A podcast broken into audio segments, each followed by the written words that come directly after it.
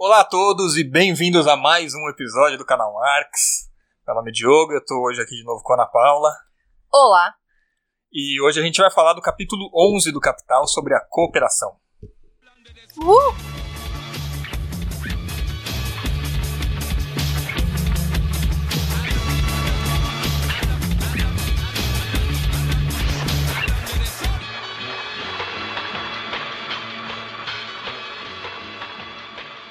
Bom, bem-vindos todos de volta para retomar finalmente a leitura do, do Capital, mas foi acabou sendo muito proveitosa essa, essa demora que a gente teve para ler esse capítulo da cooperação, porque a gente acabou nesse inteirinho estudando coisas relacionadas sem, sem intenção quase, né? E só quase, vale por você, quase... porque eu só continuo não, é verdade, não, mas não, não, necessariamente relacionado ao capítulo da cooperação, mas que, tro que trouxeram alguns insights que, que vão ser interessantes, ah, eu acho, para discutir isso daí. Ok, o Diogo tá falando por pra ele, além da, da leitura ele, inicial. Ele é um, um, gênio da filosofia, todo o trabalho tanto, dele é um artigo, tanto. né?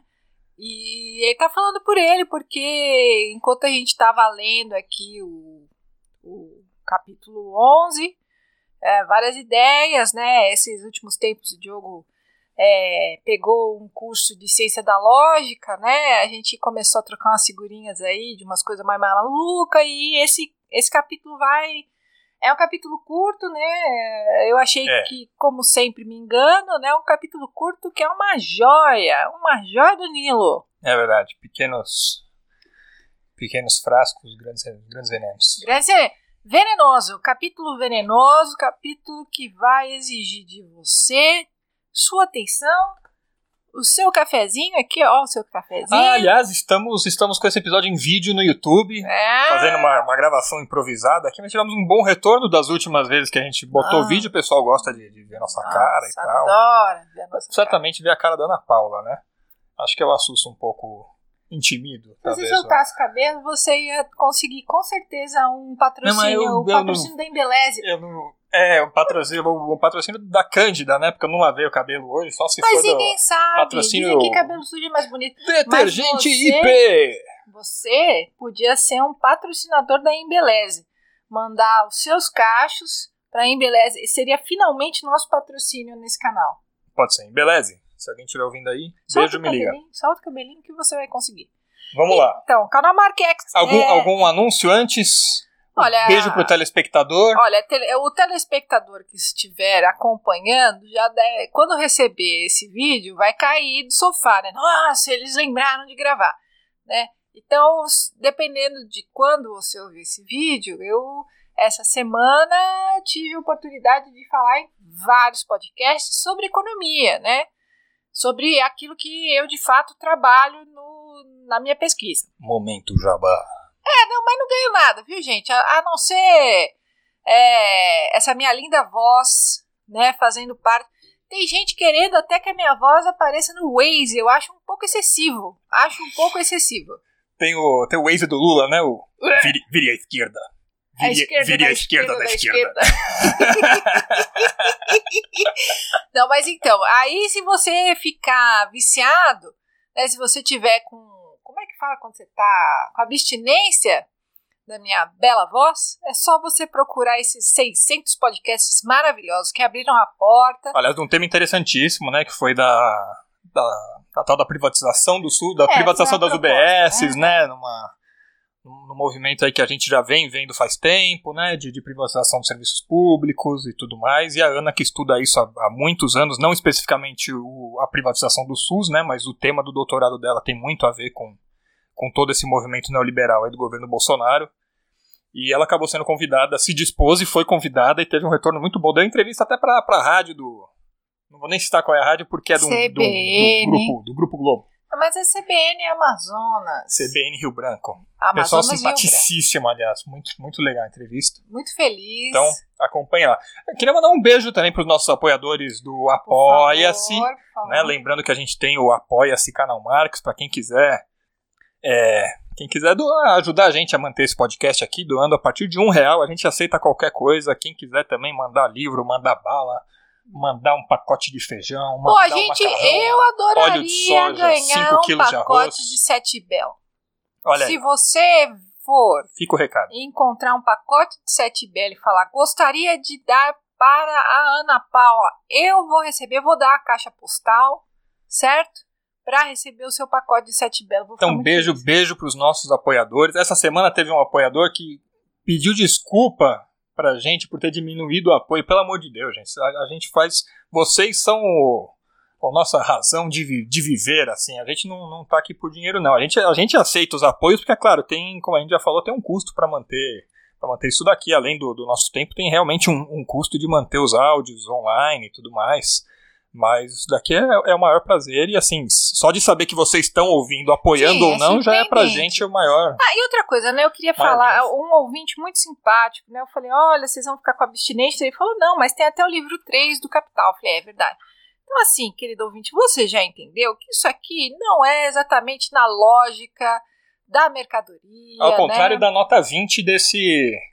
Da nota 20 desse capítulo 11, né? Que o, o Marco fala: o, os lu- o lucro. Lucros são. Oh, perdão.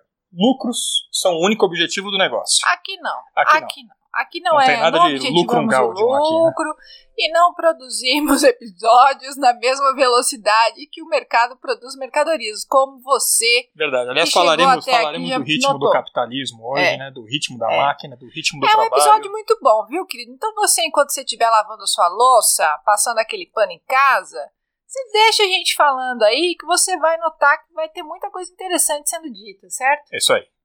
Então vamos lá. Sem mais delongas, pra não, pra não ter que ouvir aquele todos. tipo de reclamação lá no YouTube. "Ah, eu vou- Pode pular direto pro minuto 6, porque o resto é só enrolação.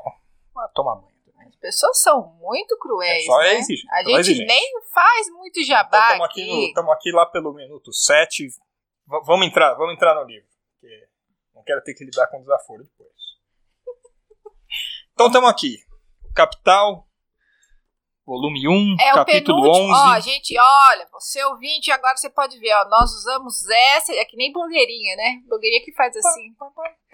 Nós fazemos a leitura neste, nessa edição do livro Capital. Estamos terminando o livro 1. Estamos mostrando pra câmera aqui, tá? Pra quem tá ouvindo no certo? podcast e não entender nada, que a gente tá mostrando. Editora é a Abril, veja que o meu é bem podre. Estamos no penúltimo, li, penúltimo capítulo. Primeiro livro do volume Não, 1. é. É, porque É o volume isso, 1 é é. dividido em dois livros é aqui, né? isso, Aquele é da Boitempo, ele tem um, um catatauzão assim. É o primeiro leitor. volume do livro 1. Estamos quase fechando o primeiro volume do livro 1, graças a Deus. Então, vamos lá. Então, caro colega, eu vou deixar o, o Dioguete dar as impressões dele e aí eu começo a descer a metralhadora aqui no, no nosso capítulo. Vamos lá. Minha impressão, primeira coisa que, que acho que a gente tem que falar, e a Ana vai poder falar um pouco melhor que eu até, até disso, eu, eu entrei em contato com o Hegel mais recentemente, mas eu tinha, esse, eu tinha lido esse livro da... tinha lido esse capítulo da cooperação já, porque a gente já discutiu ele no nosso grupo de leitura que a gente tem aqui, do, do canal do Capital, né? Beijo Beijo, pro, grupo beijo de pro grupo de leitura. leitura, aliás. Esse que eu não. Tá, tá meio parado, né? Por conta da, da pandemia e tudo mais, né? Aliás, quem estiver vendo isso aqui no futuro, estamos na, naquela semana de, de expectativa, naquela semana ou naquele mês de expectativa de contagem de votos na eleição dos Estados Unidos. Deu em mim! Coisa, oh, perdão. Coisa mais. Coisa mais retrógrada. É o né? dia da marmota, né? Nossa senhora, parece que nunca acaba o negócio. Estamos aqui na expectativa se o Trump vai cair, se o Bolsonaro cai com ele, se Flávio Bolsonaro vai finalmente preso. Recebeu um meteoro, né? Um, E de descobrir quem matou o de Death. Hotman, né? Exatamente. E Marielle Franco. Vamos lá. Ó. Então, Então, assim, mas é, não, perdão. Foca, é que eu vou, foca, vou, vou abrir pra, foca. vou abrir para você, porque eu tinha lido esse capítulo da cooperação então para o nosso grupo de leitura, e eu tive uma leitura que eu fiz dele. Tive uma leitura. Tive- eu fiz, fiz uma leitura, fiz uma leitura um pouco mais estritamente atenta ao, ao que o Marx está falando aqui no, no texto. Mas depois eu tive, nesse último semestre, como a Ana falou, eu estava estudando a ciência da lógica do Hegel, estudei também a, o Kojève, a fenomenologia, acabei lendo bastante Foi texto um do jovem Marx hegeliano e tudo né? mais. Além de, além de outras coisas para a faculdade, né, eu estudo filosofia. E aí agora, quando eu fui reler o capítulo pra gente fazer o episódio, na hora, como, como me chamou a atenção, eu virei pra Ana e falei, Ana, isso aqui é, é o que eu tô entendendo mesmo? Ele tá falando da dialética da quantidade e da qualidade logo aqui de cara no capítulo? Ela falou, não, é, É isso mesmo, a quantidade, qualidade, medida. Eu vou. Você quer, quer, quer explicar melhor do que do que, que é que ele está falando, qual que é essa entrelinha aí que não está não tá tão exposta no texto, mas que aqui tem informação e a gente vai trazer para o nosso ouvinte telespectador. Então, o ouvinte que não estiver fazendo faxina, você já deve estar tá aí com o seu caderninho, caderninho Canal Marx, é o caderninho sessão volume 1, livro 1, capítulo 11, e você vai escrever aí um, um index, é isso? Assim que a gente fala? Bom, você vai escrever aí. Qualidade quantidade medida, tá? É uma tríade. É uma tríade. Você que já me ouviu falar, já ouviu eu falando esses termos estranhos. Isso aqui é uma tríade de movimento uh, que na ciência da lógica é o, vai aparecer como um movimento dos, dos contraditórios, e na fenomenologia vai ser aí vai ser o um movimento da razão, uhum. né? A tríade é um movimento de determinação, né? Um, é, o, é, o, é o caminho do processo de determinação de, do ser, tá? Mas calma, calma, calma, calma. O que a gente precisa saber daqui é que o Marx fala expressamente em quantidade, qualidade, medida. Quando você for ler esse capítulo, você que leu, você vai grifar qualidade, quantidade, medida. Então aqui a gente está lendo o livro de Narnia, entendeu? Tem umas palavras que significam outras coisas, são conceitos, não são simplesmente palavras, são conceitos, tá? Outro, outra palavra que você vai escrever aí no seu index é aparecer. Uhum. Quando Marx fala aparecer, não tem o significado imediato de aparecer, tem o significado do quiprocó, tá?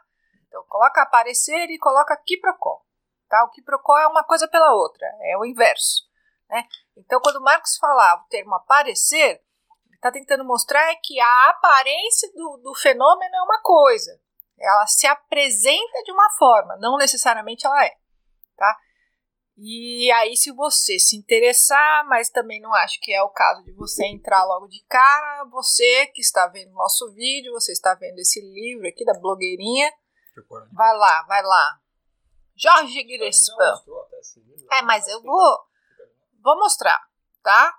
Essa é livro, livre. livro aqui que saiu pela Boitempo, que não nos patrocina. Não nos patrocina porque é, faz corpo mole, não entende de patrocínios. Então, essa, essa aqui é a livre docência do professor Jorge Grespan, e ele, entre outras coisas, tenta enfocar bastante em como se dá a apresentação e a representação do capital, tá? Para vocês terem uma certa ideia da dimensão desses termos e da importância desses termos, que na verdade são conceitos, uhum. para a gente conseguir ler. E é legal também a gente saber, né? Porque às vezes você pode ficar pensando, ah, o Marx era um cara que de repente ele teve um insight lá, ele olhou para o mercado, para a mercadoria, para o capital e falou: Nossa, vou escrever aqui 1.500 páginas destrinchando o sistema capitalista. E não era, um cara que tinha um puta de um arcabouço teórico gigantesco, né, filosófico, econômico, histórico, e que se aproveitou em grande parte dos conceitos hegelianos para desenvolver a sua teoria. O que ele, o que ele fez, ele tinha um arcabouço teórico, ele olhou para uma coisa prática e falou: Nossa, tá acontecendo aqui aquilo lá que o cara falava que acontecia na teoria, né? E começou a encaixar os conceitos. Enfim, aí ele faz a, a inversão do. É, outro termo que você pode anotar aí no seu né? caderninho do canal Marcos é analisar e criticar. Analisar é quando você observa, você vai de binóculo olhar lá os passarinhos, tá? Analisar é observar uma paisagem e abrir ela em vários pontos, tá? Tem o pássaro, tem a árvore, tem a minhoca, tem o céu, você vai destrinchar, abrir que nem uma sanfona. Isso é analisar. Criticar é você tomar algo que você se interessa dessa análise. Você pega uma parte criticamente, entendeu? Você vai fazer a crítica, ou seja, você vai dessa grande análise que você fizer, você vai tomar.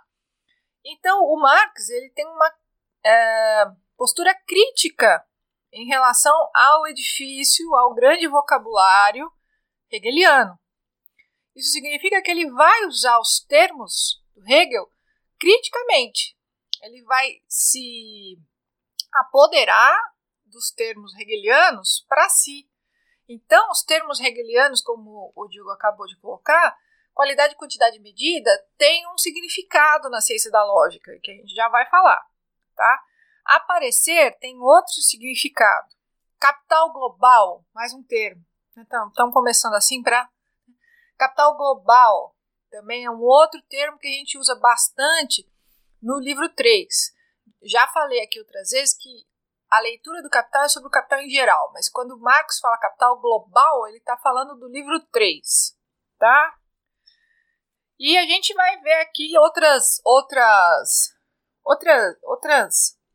Veja, é, é uma leitura, é um, é um texto que, uh, conhecendo bem o significado dos conceitos, as palavras têm outro entendimento, né? elas são mais profundas. Então, a gente está fazendo um trabalho de escavação, né? Como o paleontólogo que vai lá com o pincelzinho e fica tirando a areinha, certo? Então a gente está fazendo esse trabalho antes de entrar. Isso. Eu. Vai lá. Eu vou ler umas anotações que eu tenho aqui do curso de Ciência da Lógica do Vladimir Safatli lá na, na USP. São as anotações especificamente da parte que ele fala da, da qualidade, da quantidade, da determinidade do ser, que talvez fique mais claro e a gente pode dar até alguns exemplos práticos, assim, fora do capital, porque aí quando a gente começar a falar do, do trabalho cooperado, né, da quantidade, da qualidade do trabalho, vai ficar espero que as pessoas consigam fazer essa, essa relação. Então, o, o Vladimir está dando esse, deu, né, esse curso de ciência da lógica do Hegel, e ao tratar do primeiro livro da ciência da lógica, que é a lógica, a lógica do ser. 2011, não foi? Acho que foi 2011. É, pode ser. Eu só tenho ele impresso aqui, porque foi a Ana que fez o curso, mas tem, felizmente, o, o Vladimir disponibiliza o curso impresso, né? Então ele vai falar o seguinte: o primeiro nível de imediaticidade do ser é a qualidade. O que, que isso quer dizer? A qualidade é a determinidade idêntica ao ser. Algo deixa de ser o que é ao perder sua qualidade.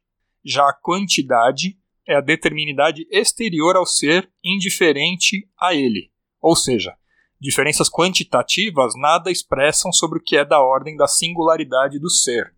Então, né, vamos Mais ou menos não diz da qualidade, diz da quantidade.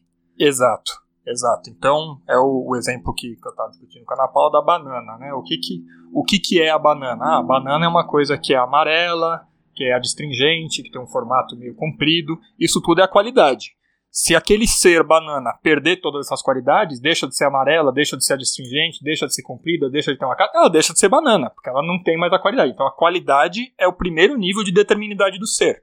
Quando o ser perde a sua qualidade, ele deixa de ser o que ele é. Porém, a determinação da qualidade é relacional né, o que é quase um, um contrassenso até. E então, aí entra a noção dialética aqui, tá bom, pessoal? É relacional porque ela é, se, é, ela é espelhada. Ela se dá com. Uh, vou fazer um parênteses, tá? O que a gente. Né, uma overdose de, de ciência da lógica aqui. Né? Então, assim. Uh, existe a qualidade, que é o ser em si, é o ser sem movimento, é o ser estático. Certo? Quando ele vai para a quantidade, é o segundo movimento da, da tríade, digamos assim, ele vai em relação ao de fora.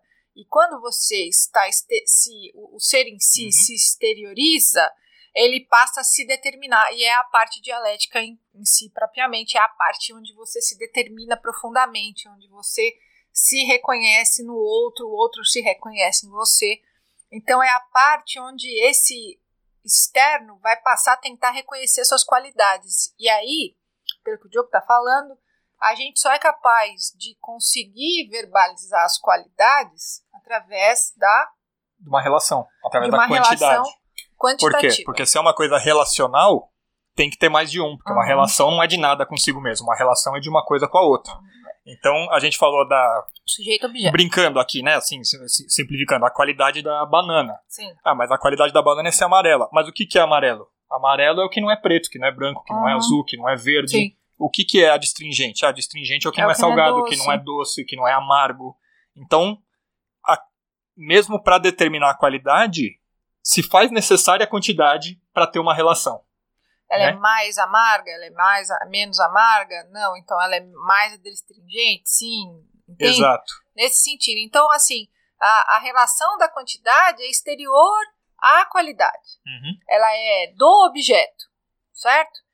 E a medida é aquilo que vai dar sentido à capacidade quantitativa. Eu sei que a gente está falando umas coisas muito esquisitas, tá? Mas isso a gente promete que se você segurar na nossa mão, a gente vai passar por esse vale das almas, tá?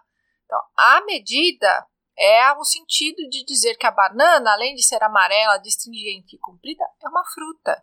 Uhum. Hum? Ela não é um vegetal, ela não é um pedaço de carne, ela não é um pacotinho de sete bela, é uma fruta. A medida é que ela é uma fruta, tá? Então, assim, a quantidade, o, o Marx vai se utilizar dessa, dessa coisa toda que a gente está colocando, porque na ciência da lógica, o, o Hegel tem uma passagem das mais bonitas, né? É o todo, o todo, o todo é mais do que a soma das partes. Vou repetir. O todo é mais do que a soma das partes. O que isso significa na Paula do céu? Por mais que eu some várias quantidades da banana, né, várias determinações, vou colocar assim, é, por mais que eu junte, e isso vai ficar muito claro, por mais que eu individualmente contabilize, o sentido do todo é muito mais do que a soma individual das partes. Isso vai ficar claro aqui.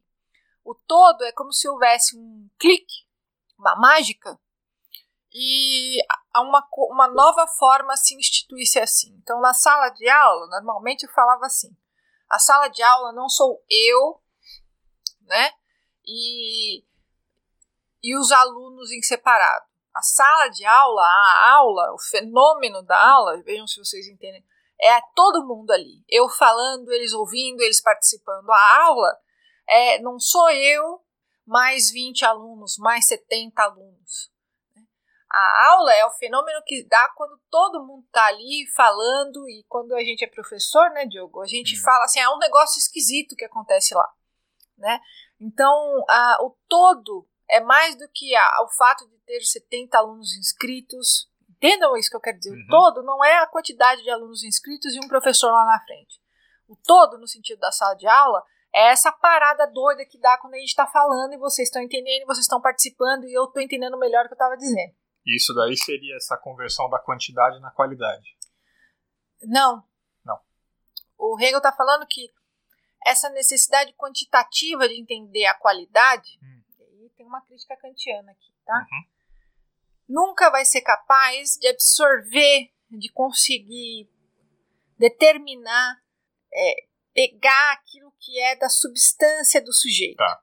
tá? A qualidade, ela é inexorável à quantidade, ela não é hum. determinada pela quantidade. E aí é, isso é super potente porque a gente está falando do capital. Porque no capital a quantidade é, é, é, como se ela se apresentasse como qualidade, né? Mais é melhor. Uhum. Mais é melhor no, no capitalismo. Porque o, o, Hegel vai tentar dizer que a quantidade vai tentar se apresentar sempre como, né? A soma vai tentar se apresentar como qualidade. Então, é, é, eu sei que deve estar confuso para cacete para o nosso ouvinte, mas fica aqui com a gente. Fica com a gente. Então, assim, é, de novo no exemplo da sala de aula. A aula não é o, o, o professor do outro lado da câmera e, os, e um monte de gente muda lá do outro lado da câmera em casa. A aula é a troca. É aquilo que nós, professores, sentamos e montamos a, a aula, né, Diogo? A gente monta, faz o papelzinho, vou falar isso, isso, aquilo, e na hora da sala de aula, toma vida. Né? Uhum. Aí quem está assistindo fala: Nossa, cara, o que aconteceu? Você parece que está tomada pelo espírito ragatanga. Porque na aula acontece a associação de todas as partes. Uhum. Certo? Então, existe algo que a quantidade tenta emular, mas ela não consegue. Tá. Então, a qualidade, no nosso capítulo 11 é usada por Marx para tentar mostrar que essa quantidade muito grande de trabalhadores colocados cooperadamente e ele vai mostrar que isso se dá ao longo da história, ela produz um, um efeito sobre a qualidade do trabalho que está para além da ideia de uhum. você ter vários trabalhadores. É um negócio metafísico, né?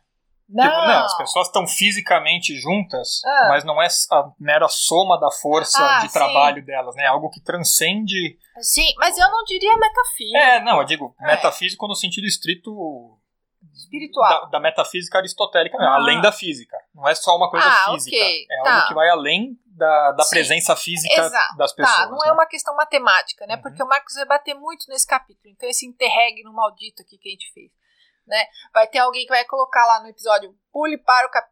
minuto tal. É. Então, assim, Não, no... é, é, é o Marcos até... vai tentar, perdão, amor, é, colocar que essa quantidade imensa de trabalhos cooperados é uma alavanca uhum. da, da história da humanidade, uhum. certo? Quando os homens trabalham cooperadamente, eles produzem umas paradas que eles não seriam capazes de produzir individualmente. É, ah, começa a fazer sentido aqui, tá? Então ele vai usar, ele vai falar dos egípcios, ele vai falar dos etruscos, ele vai falar do raio que o parta, uhum. tá? Porque existe um turning point, assim. E aí eu já vou entrar muito no capítulo, mas o é. que, que você Não, o que eu ia, o que eu ia falar é só dessa primeira página mesmo aqui, né? Depois da gente dizer tudo isso, da quantidade, você da qualidade. Chorar, você só, chorar. Só para para isso ficar bem claro. E aí se você fez como a Ana Paula falou, grifa todo lugar que aparece quantidade, qualidade, Sim. medida, você vai notar que logo no, no, segundo e no terceiro parágrafo, é, pulando algumas partes, mas o Marx vai falar alguma coisa assim, né? Logo no comecinho do segundo parágrafo, ele vai dizer: de início a diferença é, portanto, meramente quantitativa. Passa um pouquinho. Em geral, qualquer modificação quantitativa do processo de trabalho parece ser indiferente. E aí, um pouquinho mais para frente, no terceiro parágrafo, ele vai falar: contudo, dentro de certos limites, ocorre uma modificação. O trabalho objetivado em valor é trabalho de qualidade social média. Então aí você, né, na hora que você vê isso, se você já está pensando na tua cabeça que existe uma dialética da quantidade e da qualidade, aí você vê ele fala, olha, primeiro parece que é quantitativo, mas só parece, porque tem uma modificação. E essa, essa mudança, essa modificação quantitativa gera uma mudança qualitativa, que é o, o trabalho de qualidade social média que ele vai repetir várias vezes essa, essa expressão. Né? Ele vai tentar, ele inclusive vai aqui um pouquinho. É, posso virar a página já? Pode, pode. Então aqui o Marx vai inclusive lembrar que esse trabalho qualitativamente diferenciado, onde vários trabalhadores em associação produzem uma capacidade, é, né, inclusive podem produzir pirâmides, né? Ele cita os etruscos porque os etruscos que na verdade são os, os grandes arquitetos que ficaram depois, né, que foram apagados pelos romanos, mas enfim, aquelas aqueles arcos romanos são arcos etruscos, mas Não são alienígenas? Não, porque não eu vi são. outro dia na TV. Não, são etruscos. Etruscos também ah. podem ser dados como alienígenas. Ah, é que deu na TV, achei que era verdade. Então. Tinha que era a história dos reis etruscos tal, mas enfim, voltando. Voltando para a aula de Marx. É, então, o Marx está tentando falar que essas, esses, essas grandes obras são fruto do trabalho cooperado, tá? Que isso fique claro, né? Que o trabalho cooperado é da nossa qualidade imanente de humanos, seres sociais. E aí ele vai citar aqui o Aristóteles, né? Ah, na minha página está. Estou citando o Aristóteles. É onde está a nota, na nota 13. É, 11A, 12, 13. É. Isso resulta do fato de que o homem é, por natureza, se não um animal político, como acha Aristóteles, em todo caso, um animal social.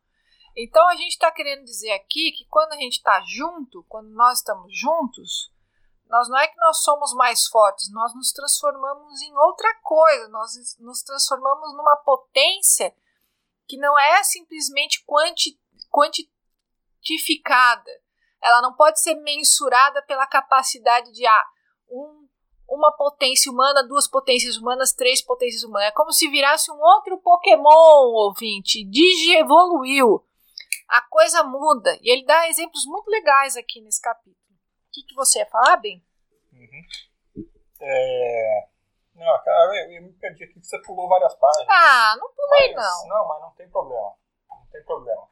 Eu ia, eu ia apontar só na, um pouquinho antes da, de falar do Aristóteles, ele define o que, que é que ele está chamando de cooperação, né? Sim. Na página 259, onde está a nota 10, exatamente na frase onde está a nota 10. É. Ele vai falar o seguinte: a forma de trabalho em que muitos trabalham planejadamente lado a lado e conjuntamente no mesmo processo de produção ou em processos de produção diferentes, mas conexos. Chama-se cooperação. Eu vou, eu vou citar aqui, eu vou ler um trecho do parágrafo que vem da página anterior, tá? No finzinho. Ele fala assim: ah, com isso diminui um componente do valor do capital constante. Né? Quando eu coloco muita gente para trabalhar no mesmo lugar, né? Eu vou diminuir, por exemplo, o aluguel. Isso é importante. É por exemplo, no, no forno, né? Se você tem uma metalúrgica e você tem um alto forno lá. Se tem duas pessoas usando o alto forno, se tem dez usando o alto forno, o alto forno tem que rodar na mesma temperatura para derreter os metais do mesmo jeito. Então, né, você vai... Não faz sentido eu ficar ligando o alto forno a cada hora que entra um Exato. Forno, né? Se você acende as luzes do escritório para um funcionário, são as mesmas luzes para dez funcionários, perfeito, né? Perfeito. Não dá para você iluminar só uma baia ali. Então, então você já deve estar tá se perguntando aí como é que funciona a cooperação momento de pandemia. Ele então, gera é uma um, questão muito importante. Um ganho de uma economia de escala, né? Sim.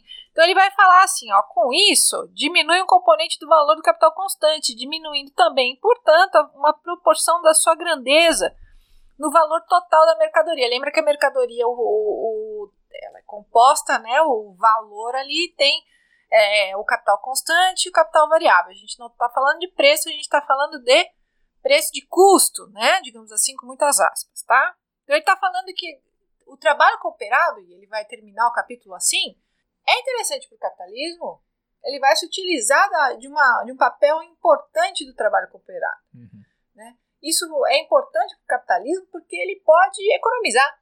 Sim, e aí o Marx até cita dois efeitos consequentes disso daí, na página 259, dessa, dessa economia, né? É aquilo lá que a gente tinha falado no. Acho que foi no episódio anterior da mais-valia, sobre a redução do custo da força de trabalho também, a partir do barateamento do custo de subsistência. Porque se ele está economizando no capital constante, ele consegue economizar no custo da mercadoria, e isso, no, no, no, na ponta lá, vai diminuir o custo de subsistência do, do trabalhador, e com isso permitir que o capitalista pague menos para o trabalhador. Você tá? Isso ah, está mas aqui, a gente está falando capital global, né? O economizar meios de produção em geral tem Tá. de ser considerado de um duplo ponto de vista. Estou na página 259, um pouco antes da nota 10. Tá. É, uma vez na medida em que barateia mercadorias, abaixando desse modo o valor da força de trabalho. Tá bom. Né? Que é aquilo lá que a gente Tá. tinha falado também de como É, é extrair o mais-valia. Né? custo, uma das né? formas de É, extrair Tá. uma taxa de mais-valia maior é você baratear o custo dos alimentos, o custo do, de tudo que a pessoa precisa para sobreviver. Né? É outra coisa que eu grifei aqui. Outra vez, na medida em que modifica a proporção entre mais-valia e o capital global adiantado, capital global adiantado, gente, é assunto do livro 3. É. Capital global adiantado é crédito. Pode puxar uma flechinha e falar: capital global adiantado é crédito. E se tem crédito, tem juros depois, tá? Essa é a segunda consequência que ele está dando para Outra vez, na medida em que modifica a proporção né? entre mais-valia e o capital global adiantado, ele está colocando assim: para que a- o trabalho cooperado exista, você precisa de um capital global adiantado, porque você vai ter colocado muita gente para trabalhar, você vai ter colocado muita, muito investimento em movimento, e esse investimento em movimento é esse capital global adiantado, tá bom? Interessante. E eu vou, eu vou falar o que eu trago na tese aqui hoje, que eu tô com saracutico. Isto é, a Diga. soma de valor em seus componentes constante e variável. Esse último ponto será examinado nas, na parte primeira do livro terceiro desta obra, ou seja, a seção 5, tá bom? Muito bem. Muito bem. Aí ele tem de explicar, por, né, ele fala até onde, por causas contextuais, trataremos também de assuntos que teriam aqui seu lugar. A marcha da análise exige essa quebra do objeto que corresponde ao mesmo tempo ao espírito da produção capitalista. Então ele tá deix... é muito interessante ler o Capital no, no pelo, porque fica claro que ele tinha consciência de que onde ele ia vir com a seção 5 do crédito do livro Uhum. 3. Ele tinha consciência desde o começo onde ele ia colocar isso aqui. Uhum. É, como ele põe várias vezes, né? Isso aqui a gente vai ver, não é, não é É, ele tinha consciência, era uma obra única. Agora, depois na, na página seguinte ele vai falar que um outro impacto da cooperação é que o mero contato social promove uma excitação do espírito e aumento do rendimento. Que é aquilo lá que a Ana estava falando, né? Quando você junta um monte de gente, tem uma coisa que transcende simplesmente o simples contato físico e a união da força daquelas pessoas. Pode dar tudo errado. Pode. A sua professora, né, quando ela pede um trabalho em, em conjunto, ela tem em mente que vai ser um trabalho muito legal, né? Desde que, né, normalmente a gente fala cinco, né? Cinco, porque a gente já imagina que um vai fazer muito, o outro não vai fazer nada, e três vão tentar mais ou menos se manter ali. É, esses, esses cinco, aliás, que o, o Marx traz aqui, né, um pouco Sim. antes no capítulo, para dizer que é, é o seria o suficiente. Pra Acho que não é nem a ideia dele, né? Ele aponta que alguém, é. alguém faz esse estudo Sim. aí que cinco trabalhadores seria o suficiente para você chegar no trabalho social médio. Porque é isso que a Ana falou. Um vai ser muito ruim, um vai ser excepcionalmente bom e três vão ficar ali na média. E vai. Então, a partir de cinco associação... já não tem mais diferença de produtividade, né? Não. Tipo, a partir dos primeiros cinco, quando você chegou nessa média dos cinco, a média de sete, a média de dez, a é, média não, de quinze ele, vai ser mais ou menos a mesma. Não sei se é assim. É, a ideia é que a partir de cinco você já tem uma qualidade modificada no resultado tá. do trabalho. Tá? Ah, quando você tem cinco pessoas, essas três no meio vão tentar pelo menos se adaptar né, a, a, a esses dois polos que um vai fazer porra nenhuma, é o que vai chegar no último dia e pedir para colocar o nome no trabalho, e o outro que montou tudo e pegou todas as partes. É isso, o objetivo desse trabalho em grupo é fazer algo que, e de fato, muitas vezes, por mais que eu não goste de fazer trabalho em grupo, provavelmente o ouvinte também não, quando dá tudo certo, o trabalho fica muito mais. Ele fica um outro tipo de trabalho do que um trabalho individual, né? Porque se deu tudo certo, você tira o cara lá que não fez porra nenhuma. Se cada um fez uma parte, cada um fez mais do que um trabalho individual. Uhum. Então, essa é a ideia. O trabalho em grupo é mais do que um trabalho individual. É, e aí vai Todo ter mundo tá um, pensando ali. É, vai ter um segundo aspecto disso, se você me permite fazer uma ah. parte aqui que é o da uniformização. A hum, uniformização do trabalho.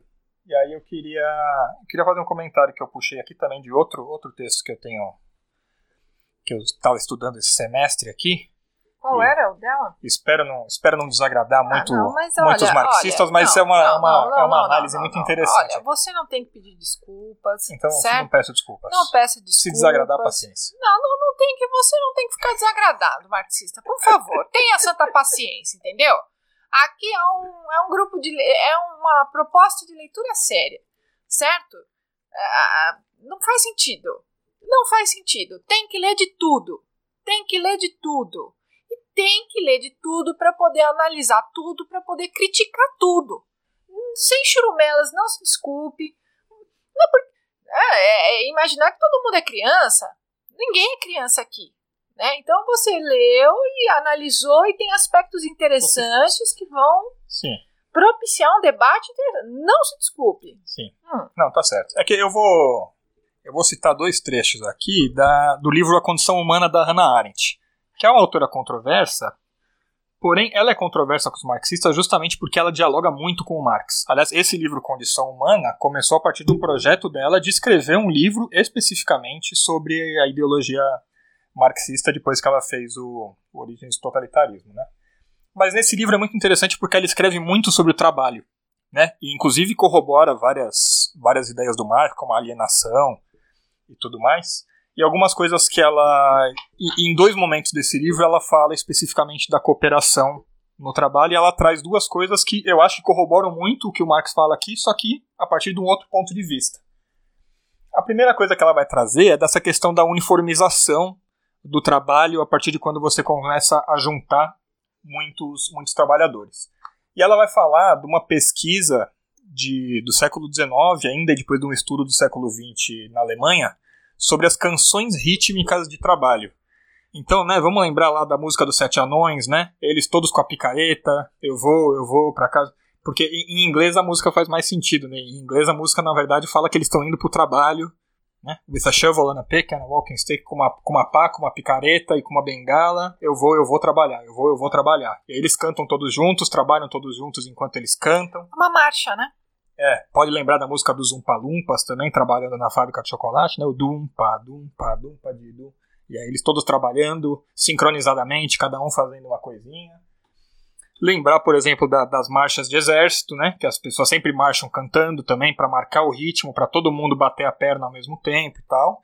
E também. Porque tem uma coisa, tudo isso significa que tem uma coisa, tem um estalo que dá. É como se você pudesse vibrar naquela é mesma. Transcendental é transcendental. É. é. uma coisa. É, é transcendental. É uma, catar nem, é uma catarse. É, o, o brasileirinho. O brasileirinho que está em Denver nos ouvindo. Um grande abraço para você, brasileirinho que nos ouve em Denver. Mas o, eu esqueci o que eu ia falar. Puta merda.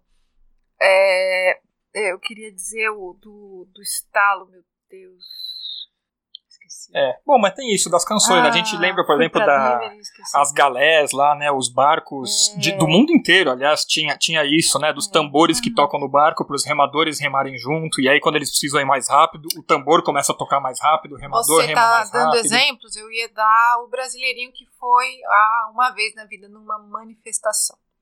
Uma manifestação de movimento, né? Que você anda pela cidade, né? Nós cantamos, às vezes, algumas músicas isso também dá um sentido de coesão, né? E normalmente a música é puxada por, né? Enfim. Ah, na França nós temos tradições de canções, de, de, de greves, assim, ó, muito antigas, né? E que dão uma sensação de unidade, de uhum. pertencimento. Uhum. Vocês estão entendendo onde a gente quer chegar, né? Dá, um, dá uma, um estalo, assim, que você se sente parte, né? Todos cantando a mesma canção, todos fazendo a mesma coisa, né? O objetivo de todos que estão lá cantando essa canção é estarem marchando em greve, ou marchando em direção a, a um confronto, ou trabalhando em direção a um objetivo que é administrado de fora para dentro. Isso é muito importante. Então, é, aí a diferença a gente vai ver depois. Eu vou. Até o, segundo comentário que a gente faz é mais no sentido do, tá. do efeito deletério dessa uniformização, uhum. né, do apagamento da, individu, da, individualidade. da individualidade de cada um. Porque quando você está na manifestação, você tem um objetivo determinado Sim. que você tenta alcançar. Quando você está trabalhando dentro do processo capitalista, você não tem. Porque você já Sim. não está mais produzindo aquilo que você quer é, produzir. Você está produzindo tem... o que é. te falam para produzir e você nem sabe para que, que serve. É uma, só uma peça, uma parte daqueles. Daquele, Isso tem a ver com o que o Marx da divisão do trabalho, vai né? dizer mais para frente, no final do capítulo a gente vai retomar, de que a cooperação é uma forma de trabalho da sociedade humana, dos seres sociais uhum. seres humanos. Né? O capitalista se utiliza da, da cooperação e se utiliza através da figura que o coordena essa administração, né? Que ele vai colocar aqui, ó. Ao cooperar com outros de um modo planejado, grifar modo planejado, porque alguém planejou. Espera que eu vou deixar você falar. Caceta. O trabalhador se desfaz de suas limitações individuais e desenvolve a capacidade de sua espécie. O capitalista, voltando na, na Hanna, ele vai tomar o lugar desse administrador e aí mais para frente eu volto para mostrar como o capital ele subsume o trabalho, né? Ele faz um descolamento. É, ele vai pegar uma coisa que aconteceria, vamos dizer, é difícil falar naturalmente, mas que seria uma tendência da organização do trabalho e, e se apropria disso para extrair mais mais valia. Mesmo. Mas só para concluir a questão da, do, do ritmo de trabalho, que acho que é uma coisa que principalmente agora na época da pandemia, tem muita gente sofrendo, sofrendo com isso, essa análise da, da Hannah Arendt é muito interessante. Então ela está falando sobre as canções de trabalho, né? Isso aí já puxando desde o do século XIX, aqui os primeiros estudos a respeito e tudo mais. Ela fala que os trabalhadores, enquanto eles estão trabalhando e cantando essas canções em uníssono, né, todo, todo mundo junto e tal, isso ajuda a manter um ritmo para que eles também trabalhem em uníssono, né? Todos batem a picareta ao mesmo tempo, todos batem a máquina ao mesmo tempo, tudo mais. E aí ela vai chamar atenção para duas coisas nesse sentido. Primeiro, que é a, co a coincidência entre o ritmo natural do trabalho e o ritmo das máquinas. Então, ela já entrando ali na revolução, na industrial. revolução industrial, que ela critica muito, assim, no, principalmente nesse livro aqui da condição humana. Então, o ritmo das máquinas na revolução industrial.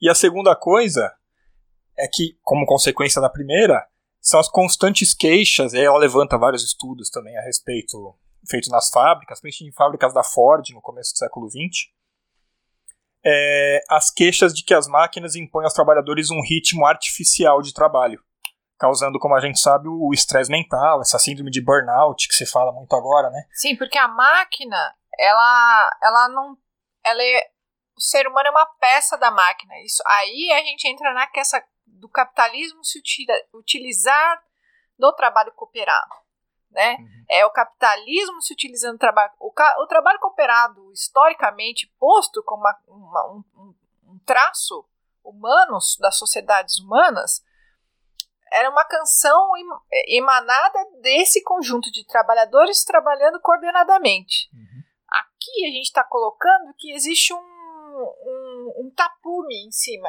É, então eu, eu pensei assim, bem na, no exemplo do, das galés, dos remadores, né?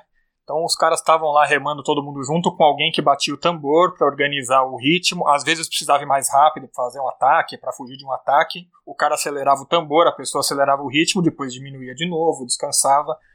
Por quê? Porque era um humano controlando o ritmo disso daí. Agora, quando você passa para a máquina, a máquina só opera num ritmo. Você pode falar, ah, mas então, era um humano sacana que chicoteava. Então, mas é um humano, não é uma coisa. Uhum. veja, é, é, é é uma mudança muito importante. Inclusive, por mais preciso que ele fosse, talvez ele não conseguisse manter o ritmo dele durante oito horas por dia com horário de almoço. Quando você identifica seu algoz, a sua relação é muito diferente de quando o problema é a máquina.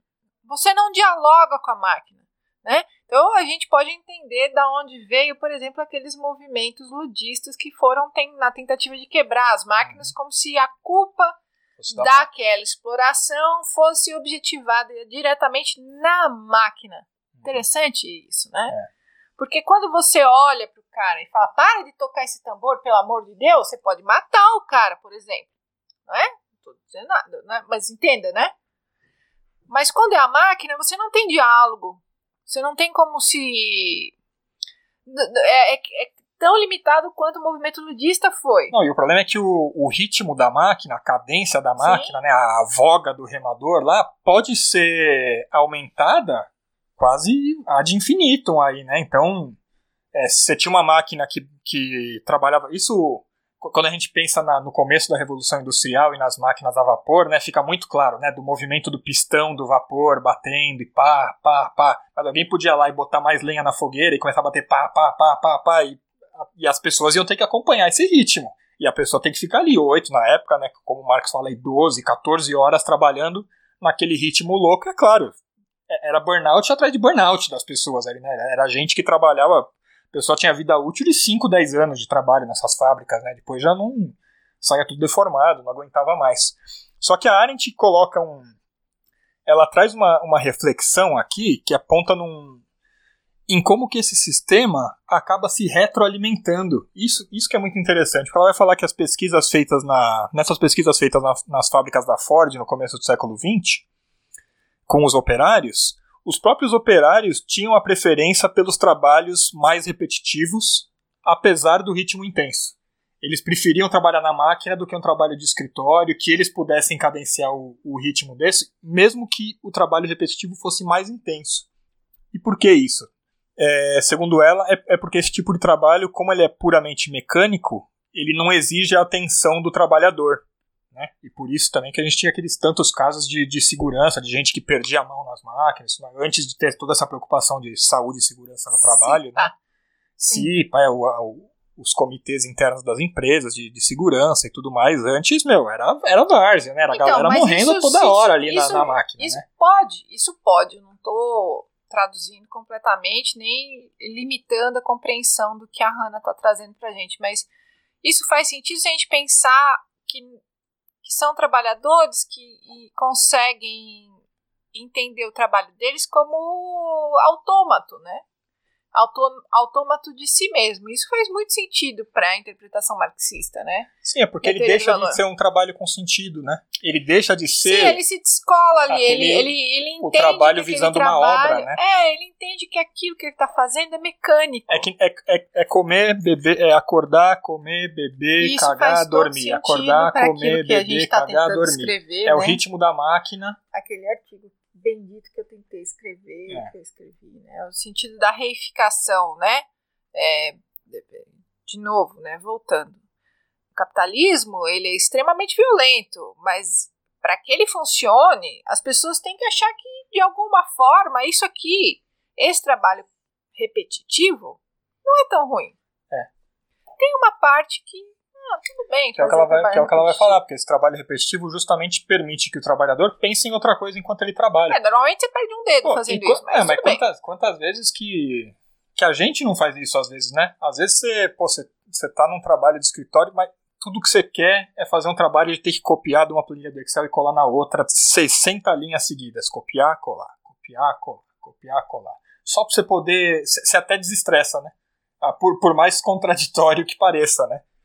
Ela, ela vai fazer até uma conexão disso daí, né? Desse.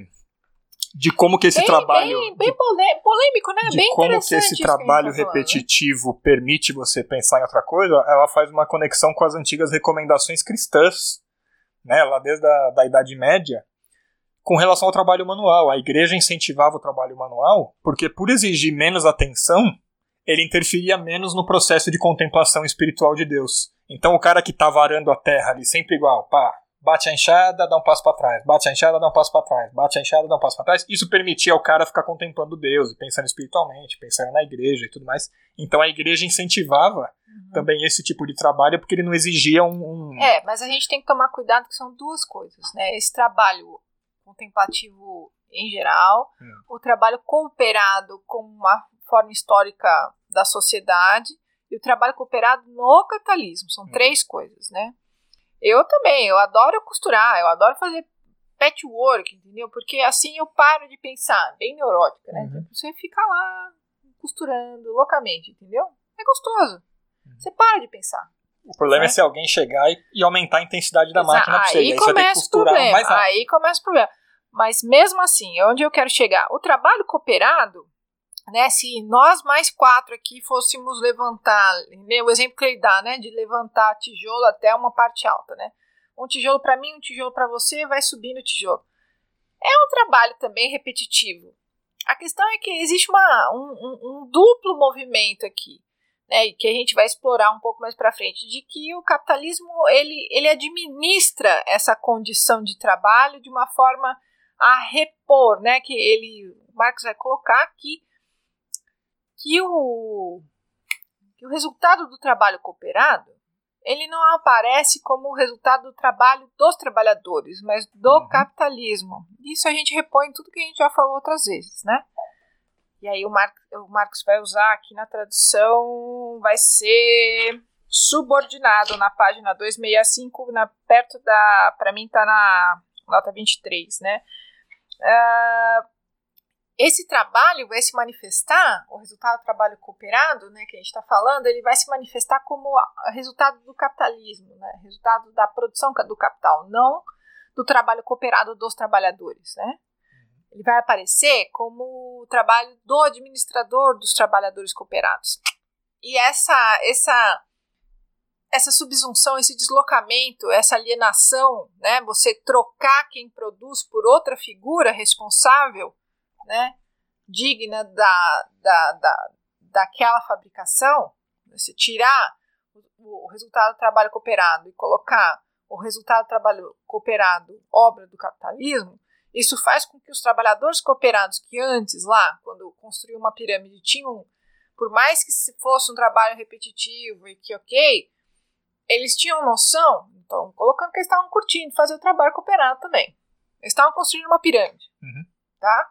Aqui, eles não estão é, fazendo nada, coisas, eles estão vendendo a né? mão de obra deles. Como o, o, o Marco coloca, né, duas situações em que o trabalho cooperado, por exemplo, produz mais valor de uso, né? Quando, por exemplo, você precisa fazer uma colheita. E a colheita tem que ser feita de uma maneira bem rápida antes que os frutos comecem a apodrecer ali. Então você junta um monte de gente e vai todo mundo ao mesmo tempo fazer aquela colheita. Então é uma situação que, que o trabalho cooperado é, acaba sendo necessário para usar toda a utilidade daquela colheita, né?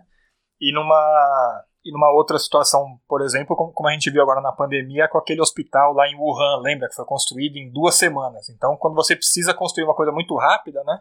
Ou vamos supor uma cidade que está sendo atacada lá na Idade Média, sei lá, e você precisa levantar um muro do, do, em uma semana lá para Então você pega todos os trabalhadores de todas as áreas, junta todo mundo e, e faz todo mundo trabalhar ao mesmo tempo, extraindo um valor útil maior disso daí, né? É, a, o, o, que a gente. A palavra que não aparece é o faz trabalhar. Esse faz trabalhar no capitalismo é o capitalista. E o capitalista vai pegar o produto do trabalho que fosse resultante desse trabalho cooperado, que o Diogo está descrevendo vários, Fora vai falar que é dele. É, vai é... falar que é resultado do, da administração do trabalho dele, não do trabalho cooperado. Veja, essa, essa questão é muito importante e se repõe ao longo dos nossos episódios. Aqui é a alienação do trabalho com o capital. Aqui é quando eu subsumo, mais um palavrão. Aqui é quando eu pego a substância, olha o que eu estou falando, gente. Pego a substância trabalho, certo? E absorvo como minha qualidade. Já falei isso em outros episódios aqui, eu acho que no, no primeiro episódio, né, que eu tento falar um pouco de dialética hegeliana. Uhum. Se eu não fiz esse episódio ainda falando de, de, de, de Fenomenologia do Espírito, vocês me escrevam aqui que eu. Que fez, eu fez, foi, fiz. Foi o primeiro. É, então.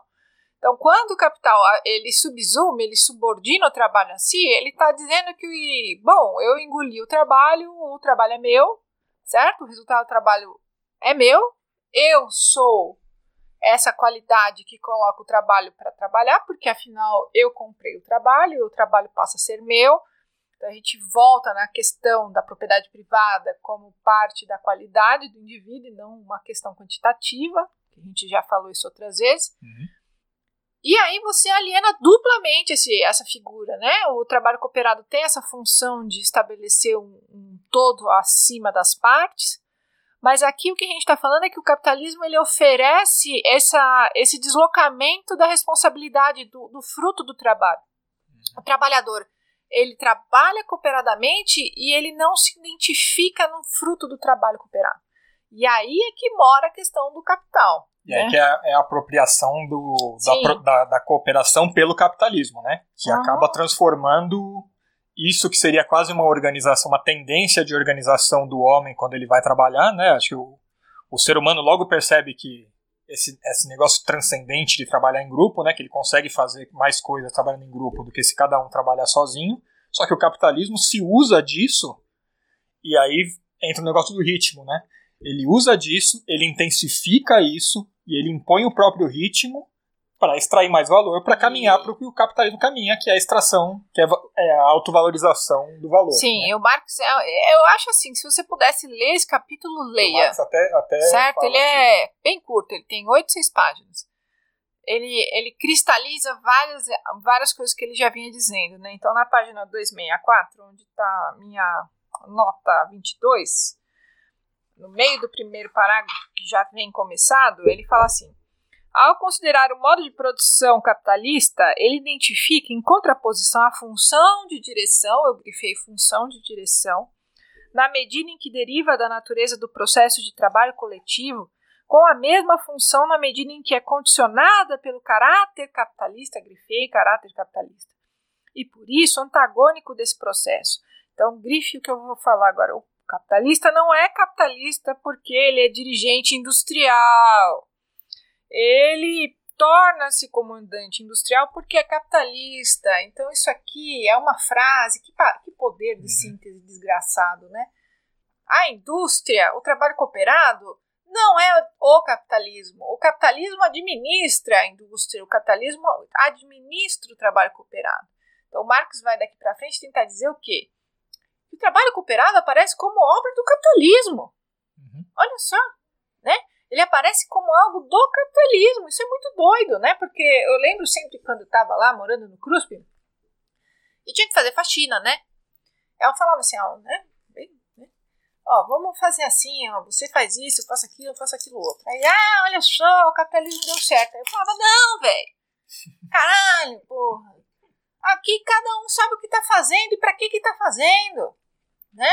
Dividir função de trabalho não é o capitalismo. O capitalismo é pegar a divisão do trabalho e transformar o produto trabalho em mercadoria. Uhum. Entende, gente? É um capítulo muito bom para separar as agora, coisas bem Agora, para não para a gente não ficar só num tom negativo aqui, como é de costume nesse podcast, né?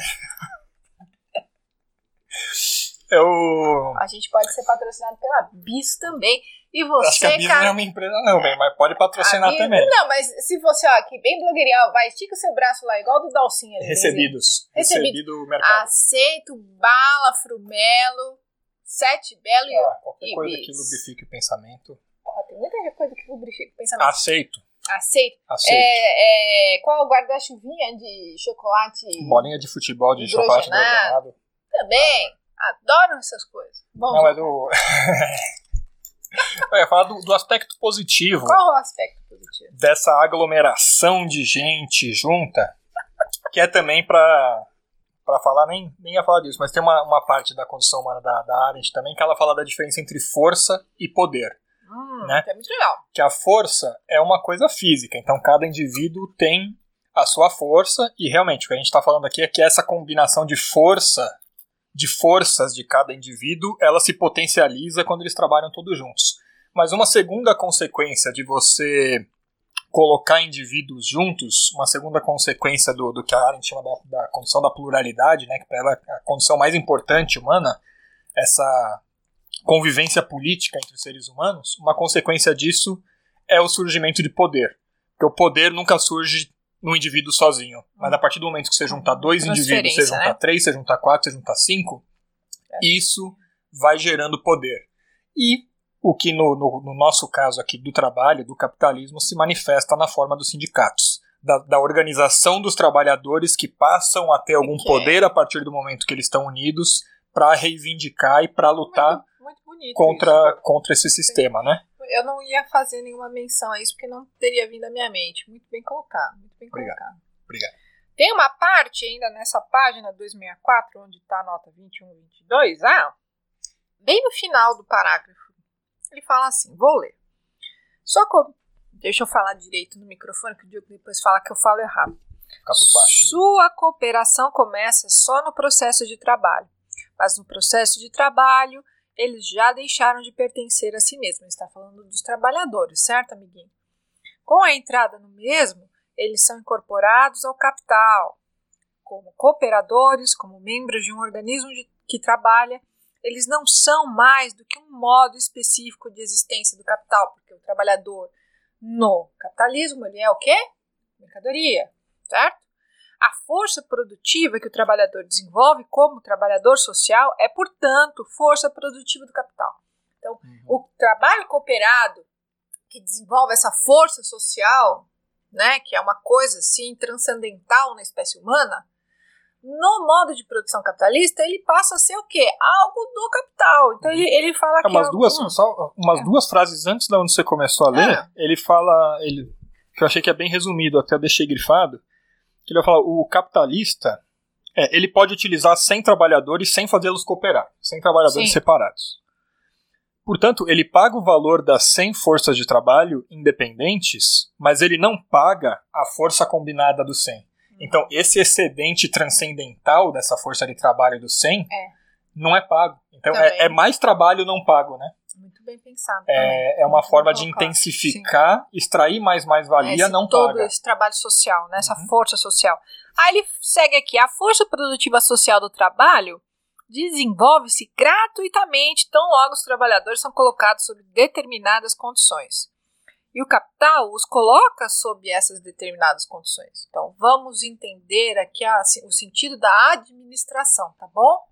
Ah, uma uhum. vez que a força produtiva social do trabalho não custa nada ao capital. E por outro okay. lado, exatamente. Quando, ele, quando ele tá falando essa força produtiva social, pelo que eu entendi, é justamente esse excedente da combinação dos trabalhadores. Point, né? Isso não custa nada para o capital. Ele está pagando por um trabalhador. Sim.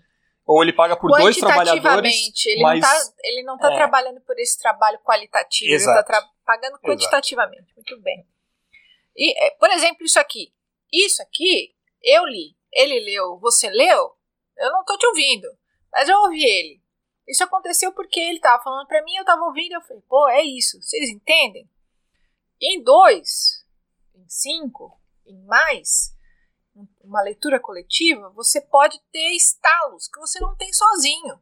É Aliás, recomendamos a, a, todos, inclusive quem, quem não pode participar do nosso grupo de leitura que a gente organiza, gente, organizem entre tá vocês grupos, grupos de leitura aí, sabe? Nem que seja duas, três pessoas que vão lendo ao mesmo tempo o livro e vão discutindo e cada um apresenta o que entendeu, o que não entendeu. Isso é muito legal. Porque essa soma dos três, no fim, dá, dá quatro, não dá três. Não vai ser a soma individual de cada quatro. leitura. Não vai ser cinco. quatro, meu Deus. Porque vai ter a força produtiva social, entendeu?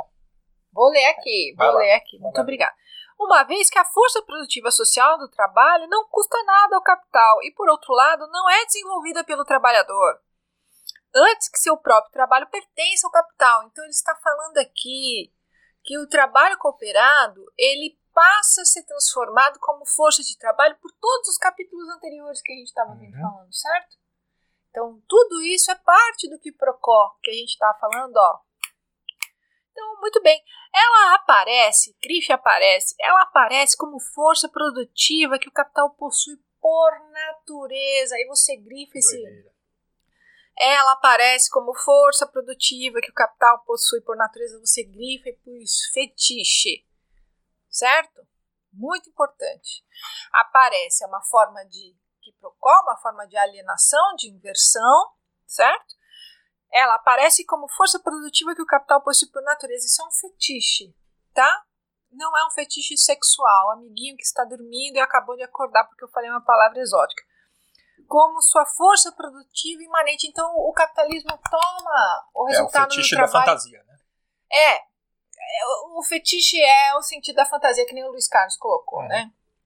Então, ele, ele se traveste, né? Ele se fetichiza, né? Pra quem quiser saber mais sobre o fetiche da mercadoria, tudo mais, tem um episódio especial com, com o professor Luiz Carlos, que fala sobre, acho que chama fetichismo. Fantasia, ele fala do Walter Benjamin. Isso, é. Então, Muito bem. recomendo.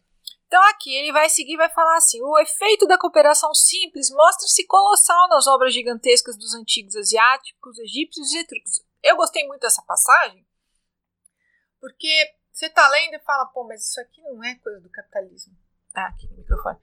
Isso é algo imanente da, da condição humana, aqui fazendo um trocadilho com a Hannah, porque isso é da nossa capacidade de trabalho social. Uhum. Né? Ele tá batendo aqui, ó, isso aqui é feito desde que o homem deixou suas primeiras marcas, né? Aí, olha, se você, ouvinte, me permitir, tem uma nota bem grande aqui que ele faz na página 265. E eu gostaria de que o Diogo lesse. Ah, Opa. porque tem uma coisa que eu quero tirar daqui. Você pode ler a partir do seu comando.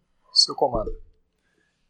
Ele está falando aqui do, das obras dos egípcios, etruscos, etc. Né? Ele tem uma citação. A citação é de James R. Textbook of Lectures.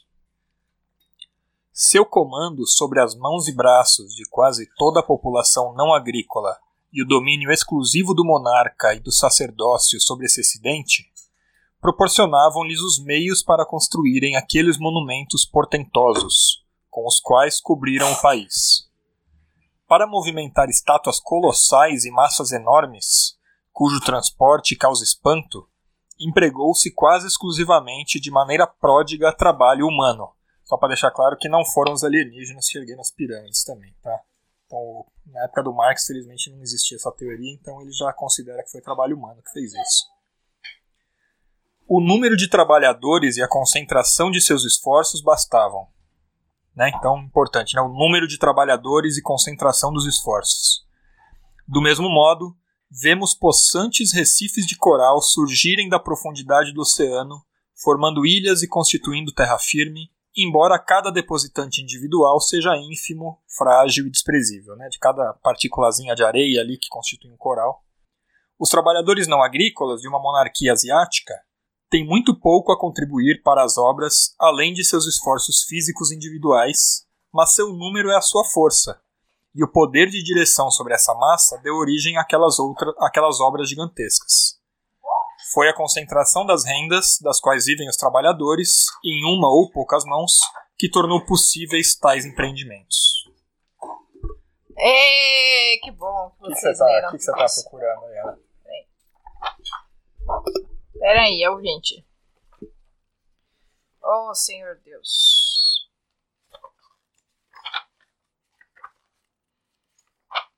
Aí você põe uma música e você pode falar de algum apresentador. Vou pôr a, a, um interlúdio do canal Marx. Ai, alguém, alguém podia contar, se tiver algum amigo músico ouvindo a gente aí quiser fazer o interlúdio do canal Marx. Achei! A gente promete disponibilizar nesse espaço aqui. Vai lá. Diga. Então, pessoal, aqui nesse trecho ele está falando desse, desta figura administradora que coloca o trabalho cooperado realmente como essa força social produtiva, certo? Muito bem. Ele está tentando mostrar o quanto essa figura do direcionador, né? Então ele faz ah, pá, pá, pá, né? Então ele fala dessa, dessa figura que, que direciona, né? Essa figura que, que aponta, que administra o trabalho cooperado. Então isso é muito importante porque ah, Marx está nesse capítulo aqui colocando o, a importância da administração que o capital faz do trabalho cooperado, tanto para desumanizar o resultado do trabalho cooperado, como naturalizar o resultado cooperado como a obra do capitalismo. O que, que eu estou querendo falar? Porque uma das coisas que eu estou trazendo na minha tese foi uma pesquisa que a gente fez na, no repositório da Mega, né, que está disponível na internet, e com a ajuda do meu então. A Mega, para quem não sabe, é o é. repositório de todas as obras do, do Marx e do Engels, né? Esse, o ME do Mega é Marx, Engels e o GA é uma palavra em alemão. Gelfenstaffen. Então, amor, põe os olhos, era um, era um namorado que eu tinha na época, ele é, né, manjava muito de alemão, eu falei, vai lá e uhum. pesquisa crise, né? Então ele foi o, o, o Google Translator. Então uhum. a gente pesquisou crise nos textos da Mega e a gente encontrou umas passagens onde ele a gente lia juntos, traduzia juntos e a, a, a, parte que eu quero trazer aqui para vocês é que na Mega tem uma passagem breve ali, que a Mega é o guardanapinho até o telegrama do Marx e do Engels. Sobre crise, sobre capital portador de crédito, perdão, gente. Hum. Que se está escrito o seguinte, que o capital portador de crédito, ele tem uma função administradora, olha só, propulsora, gestora e estou trazendo isso na minha tese com uma tradução direta da Mega e coloco como quali uma qualidade, uma característica da função do capital portador de juros, do capital de crédito, esse capital antecipado global, que ele falou antes, na própria reprodução do capital. Né? Então, na minha tese, eu trago essa essa tradução de e tento mais no último capítulo fechar o circuito da tese mostrando que quem encarna esta função de administradora uhum. dos investimentos do capital global antecipado seriam hoje também fundos de investimento em geral. Fecha parênteses. Eu estou tentando mostrar ah, que aqui, ó, o capital portador de juros, esse é, esse é o trecho então, se você aí for um cu de ferro, aí que esteja estudando capital, alguma coisa e achar essa passagem interessante, você pode, pode usar, simplesmente me cita Salviati AP, põe. Eu vou defender essa porra dessa tese no começo ou na metade do ano que vem, dependendo da burocracia, porque vai estar tá, vai tá na minha tese essa tradução, tá bom?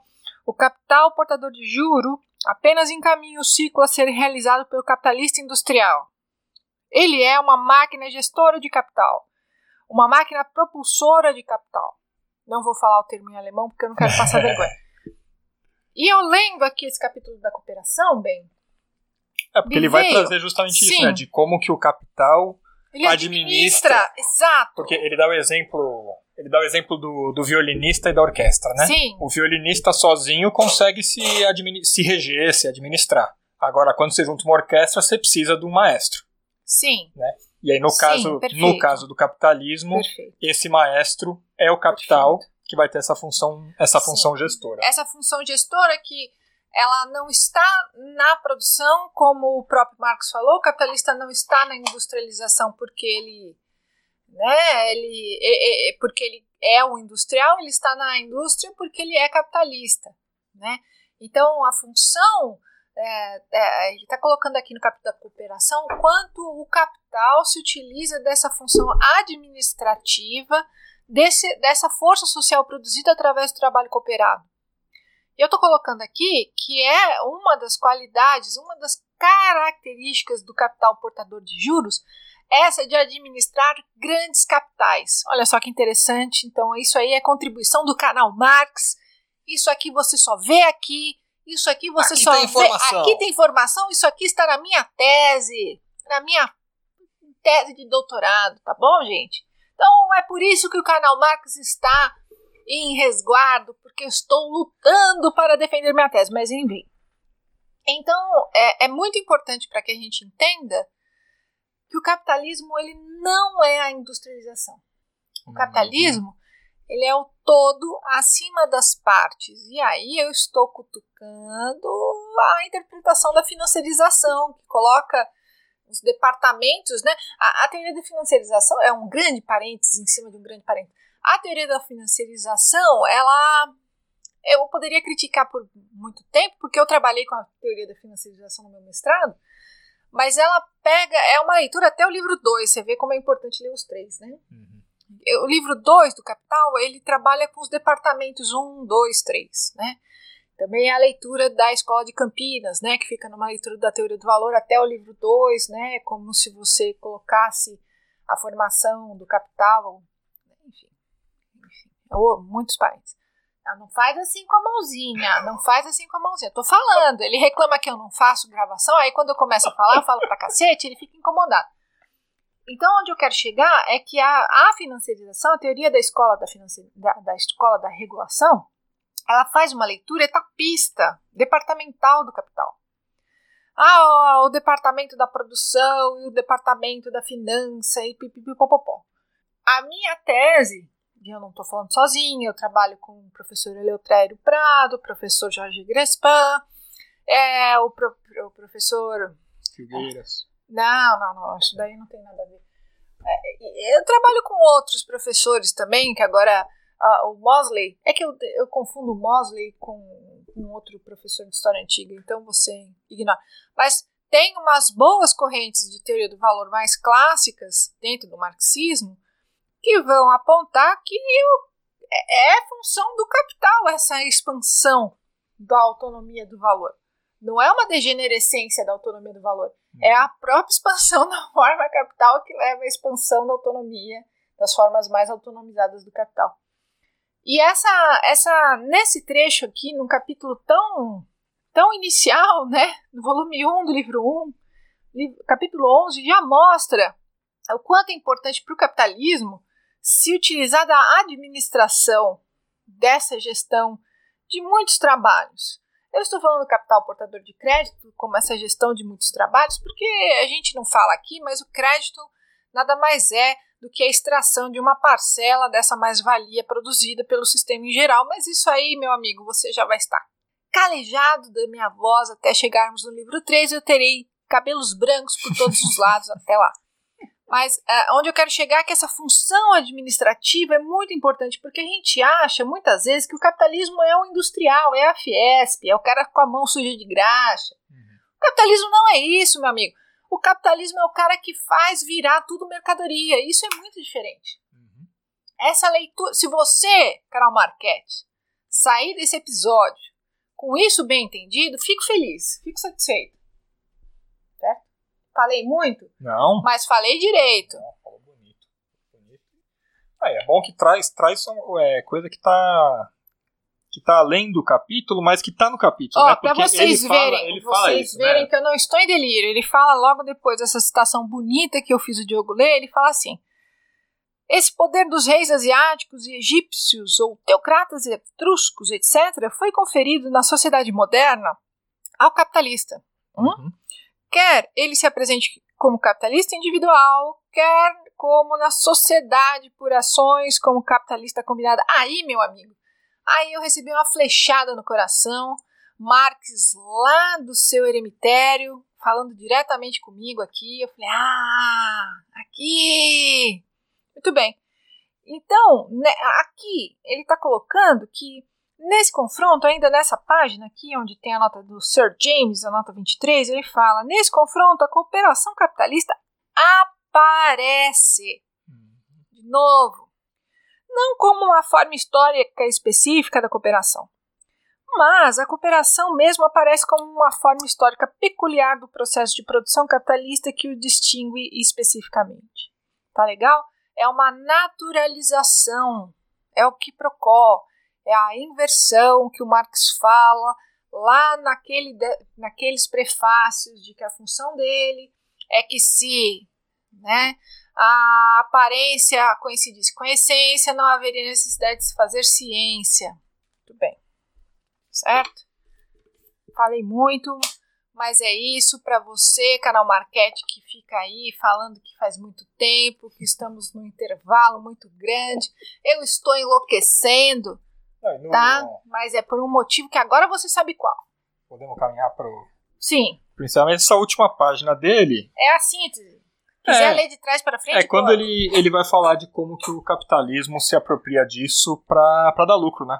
Que a cooperação foi uma necessidade histórica de transformação do trabalho em processo social, mas que foi apropriado pelo capitalista para aumentar a, a lucratividade. E aqui eu vou, vou fazer meu último comentário puxando da, da Arendt ainda, no, item 30 da Condição Humana, quando ela está falando da pluralidade, que aí é uma coisa que traz uma crítica capitalista muito forte e muito atual também, né, apesar do texto ter sido escrito nos anos 60. Ela vai falar que esse agrupamento de homens em turmas de trabalhos, onde os, tra os trabalhadores trabalham como se fossem um só, né, como a gente falou, aquele negócio de cantar em uníssono, de trabalhar em uníssono, todo mundo trabalhando como se fosse um só, é uma tendência do, do trabalho humano, né, como o próprio Marx colocou várias vezes aqui ao longo do, do capítulo. E é por esse motivo que todos os valores derivados do trabalho, além da função óbvia do processo vital de, de subsistência, são inteiramente sociais e não diferem essencialmente do prazer que se tem quando se come e se bebe em companhia de outras pessoas. É o que o Marx vai falar lá naquele parágrafo que a gente leu lá atrás, da, dessa excitação particular dos espíritos vitais provocado pelo contato social, né, que gera aquela força transcendente. Ou seja, é, é algo que transcende o mero resultado produtivo do trabalho. Em outras palavras, há um tipo de sociabilidade específica que surge desse trabalho cooperado. É uma sociabilidade que tende à uniformização e transformar vários trabalhadores em um só. É aquilo lá que eu, que eu tinha falado de apagar a individualidade de, de cada um. Então, o, vou, citar, vou citar ela aqui, ela vai falar o seguinte: a uniformidade predominante numa sociedade que se baseia no trabalho e no consumo e essa é uma crítica muito forte dela, de que a nossa sociedade caminha para ser uma sociedade então ela tá falando, ela, o que ela está falando, ela está falando especificamente dessa sociedade uhum. cooperada no capitalismo, tá? Ela não está falando da cooperação Isso, em, em geral. É, pós-evolução tá industrial. Exato. Ela está falando dos efeitos deletérios da cooperação que a gente está apontando nesse capítulo 11 no capitalismo, tá bom? Tá é, porque ela tá vendo, si. ela tá vendo o que o Marx estava falando ali Sim. no fim do século XIX, ela tá vendo as consequências nos, nos 60, ah, 70 legal. anos seguintes ah, e legal. como que tudo que o Marx foi falando foi se materializando e ela aponta muito a questão subjetiva e psicológica, ah, né, desses de quais os problemas que isso está trazendo para a condição humana, que é Besteira, a maior né? preocupação. Né? Que, que, bobagem. A preocupação é, dela, né? Como é, a gente está é. tá se transformando de humano em alguma outra coisa. Como, como é errado, né? Essa ideia de que a gente não deve ler, né? Tem que ler. Se você não é marxista, ou você gosta do Marx, é, ou se se identifica... Com, você pode ler com filtro, né? ler, né? Claro, não, tem coisas que ela... você tem que ler tudo com filtro. Todo mundo vai, você vai discordar em algum Hayek, ponto, né? Você que vai estudar economia, você tem que ler lá servidão, tem que ler, tem que pôr a mão. Ela não é o Hayek. Ela está falando com o Marx.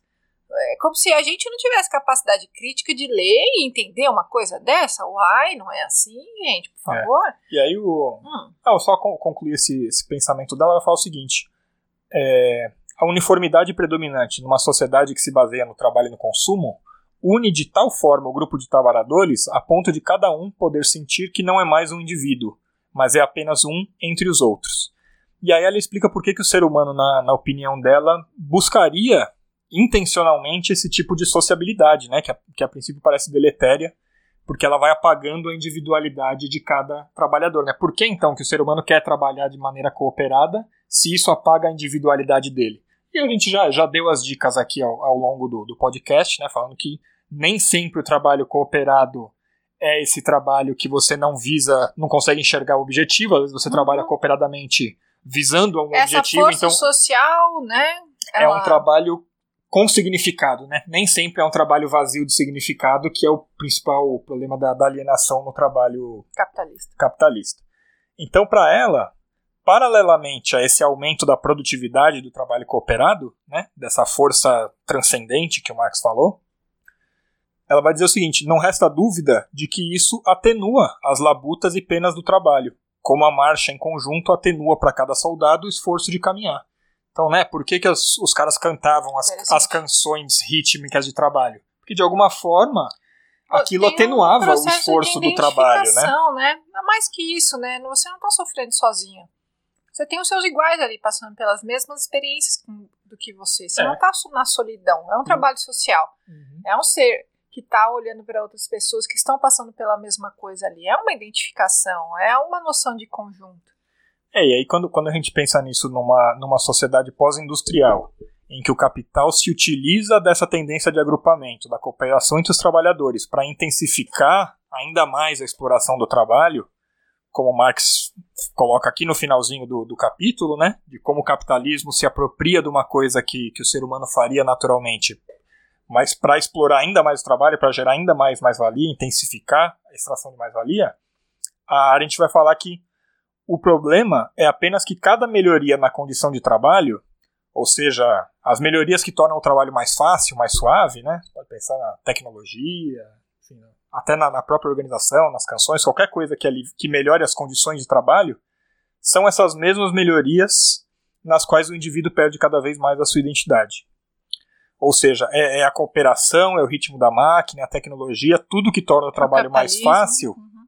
é o capitalismo. É, tudo que o capitalismo se utiliza para transformar um, o trabalho, para ditar um ritmo artificial, para administrar o trabalho tudo isso que torna o trabalho mais fácil, né, por um lado, ao mesmo tempo contribuir para uniformizar os trabalhadores como é, um corpo único e apagar fácil, as individualidades. Né? A né? forma absorver com mais facilidade o trabalho produzido.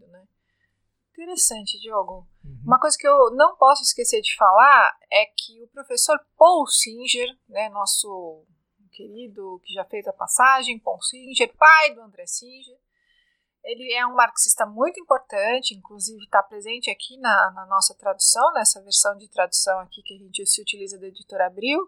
E ele escreveu livros que foram muito importantes para mim, para manuais né, de, de economia para não economistas, não é esse nome, mas ele tinha esse propósito. O Paul Singer ele é uma figura muito importante no Brasil e no mundo tá, para pesquisas de economia cooperada.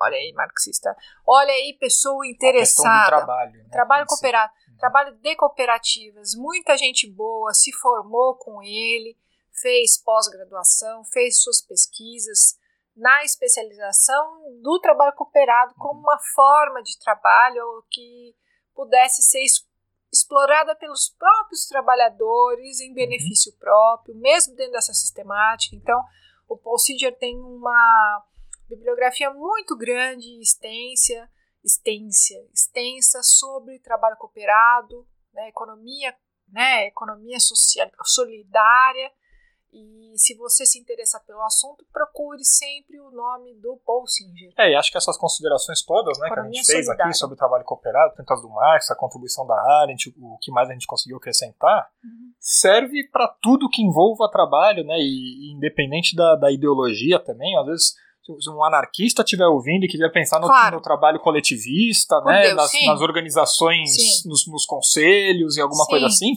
tudo isso vai ser permeado por Ótimo. mesmos problemas, né? Sim porque é uma questão humana isso, né, do trabalho, e como, e como lidar com isso, como fazer o trabalho de uma forma que não seja exploratória, mas que seja produtiva ao mesmo tempo, e essa distribuição.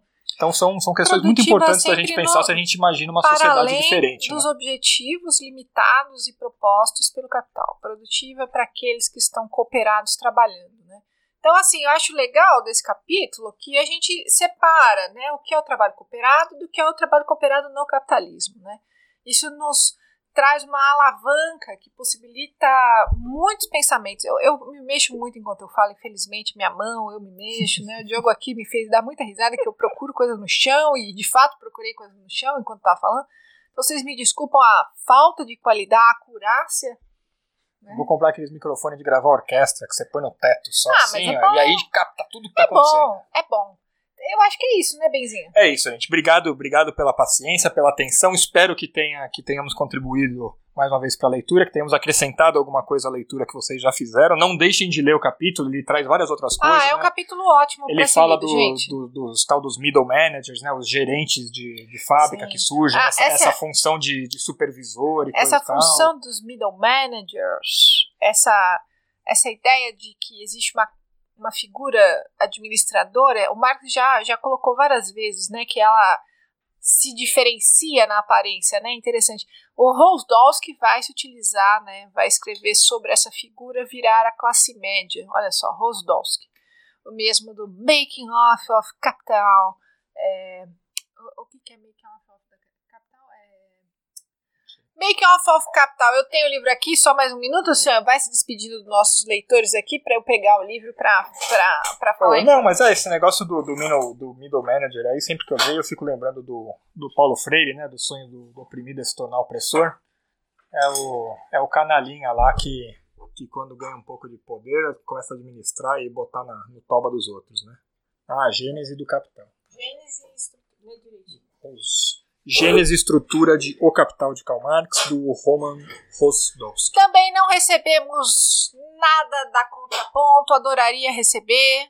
Não recebemos, problema deles, Aliás, não pra quem estiver ouvindo, vai ter Feira do Livro da USP agora em novembro, então aproveitem para... Aproveita. A Contraponto sempre leva esse livro maravilhoso. Boitempo, vale Contraponto, enfim, cada é, centavo. Toda editora tem, tem livro bom, né?